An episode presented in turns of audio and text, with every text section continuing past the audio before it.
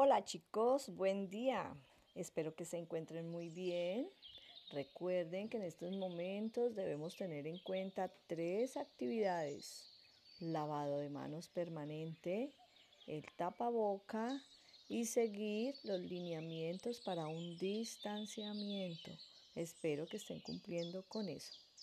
Bueno chicos, hoy tenemos esta pregunta. ¿Quién se come a quién? ¿Alguno de ustedes me puede comentar a qué hará referencia este título? ¿Quién se come a quién? Reflexionemos un momento y pensemos, ¿de qué estamos hablando? Vamos a escuchar una lectura para introducir este tema. Van a poner mucho cuidado, van a escucharlo y después lo comentamos. Un día de sol, una pequeña flor que nació de la tierra dijo, ¡Qué bueno! Todos están hechos para mí, el sol que me da la luz, la lluvia que me refresca. Todo, todo está hecho para mí. En ese momento, una mariposa que la miraba fue a tomarle el néctar. La flor que no le gustó mucho la idea de ella, le dijo, ¿pero qué haces? Mm, yo, contestó la mariposa, nada, solo vengo a tomar tu néctar. Sabes que todo está hecho para mí y tú también estás hecha de néctar que me sirve para que yo me pueda alimentar. Una libélula la estaba observando y se decía, pero ¿qué se cree tanto esa mariposa que me la voy a comer para que deje de hablar? La libélula la miró tomar el sol y la sorprendió para comérsela. La libélula, contenta de su acto, se puso a descansar sobre una roca. Dos sapos que vieron toda esta obra se pusieron a hablar de la libélula y uno le dijo al otro, Dicen que las libélulas son exquisitas y yo creo que esta debe serlo todavía más con una mariposa dentro. El otro sapo le dijo, ¿pero qué esperas? Cómetela antes de que ésta se dé cuenta de nuestra presencia. El sapo saltó sobre ella y se la comió en menos de dos segundos.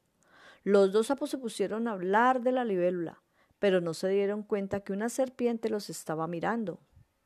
Un sapo, al ver esto, dejó al otro hablando solo de cómo era la libélula, y la serpiente saltó y se lo comió de un bocado.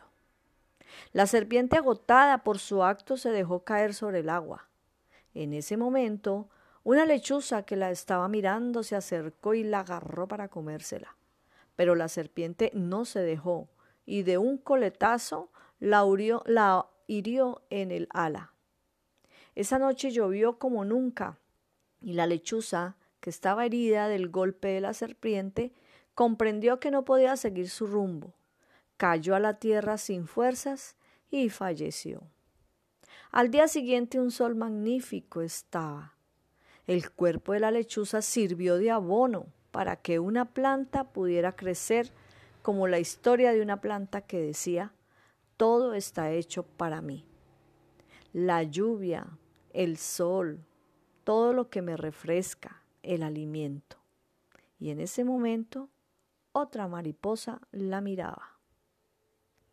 Muy bien, chicos. Bueno, ¿qué podemos comentar de acuerdo a esta lectura que acabamos de hacer con el título? ¿Qué relación tiene con el título ¿Quién se come a quién? Pensemos un momento y miremos a ver de qué nos están hablando allí en esa lectura. Chicos, ustedes saben que en los ecosistemas se establecen unas relaciones alimenticias que obedecen a la consigna de quién se come a quién entre las distintas poblaciones que habitan. Las cadenas alimenticias nos indican qué seres vivos se alimentan de otros. Estas relaciones que se establecen entre los diversos organismos se lleva a cabo a partir del flujo de energía, y la circulación de la materia. Este flujo va desde los organismos que pueden fabricar su propio alimento, los cuales son llamados autótrofos, entre ellas tenemos el grupo de las plantas. Los demás organismos que se alimentan de ellos, de las plantas, se llaman heterótrofos. Y esos heterótrofos son los que llamamos consumidores. Los seres vivos dependen unos de otros. Y así como las personas nos alimentamos de la gallina, de la vaca, de los frutos, de las plantas, los animales también se alimentan de otros animales, de semillas, de hierbas, y así se va formando lo que se llama las cadenas alimenticias. Cada planta o animal es un eslabón de esa cadena. En los ecosistemas, cada ser vivo se alimenta de una forma diferente, según su forma de aprovechar esa energía. Y según eso, pues nos clasificamos en los productores, los consumidores y los descomponedores. Cuando hablamos de productores, como dije anteriormente, se les llama autótrofos y son las plantas porque ellas son las únicas que son capaces de producir y de fabricar su propio alimento para ellas y para los demás. Luego tenemos los consumidores que son llamados los heterótrofos porque se alimentan de las plantas o de otros. Eh, en este caso tenemos los consumidores primarios, que son los que se alimentan directamente de las plantas y se les llama herbívoros. Luego tenemos los consumidores secundarios, que se alimentan de los herbívoros y de los, y los carnívoros. Y luego tenemos los consumidores terciarios, que estos son los que se comen a los carnívoros. Por último tenemos el grupo de los descomponedores, en ellas hacen parte las bacterias y los hongos que se comen los restos de lo que ya murió. Estos ayudan a enriquecer el suelo para la formación de nuevos seres vivos. Muchas gracias chicos. Recuerden entonces eh, tener en cuenta que en la cadena alimenticia siempre vamos a encontrar tres grupos. Los productores, los consumidores y los descomponedores.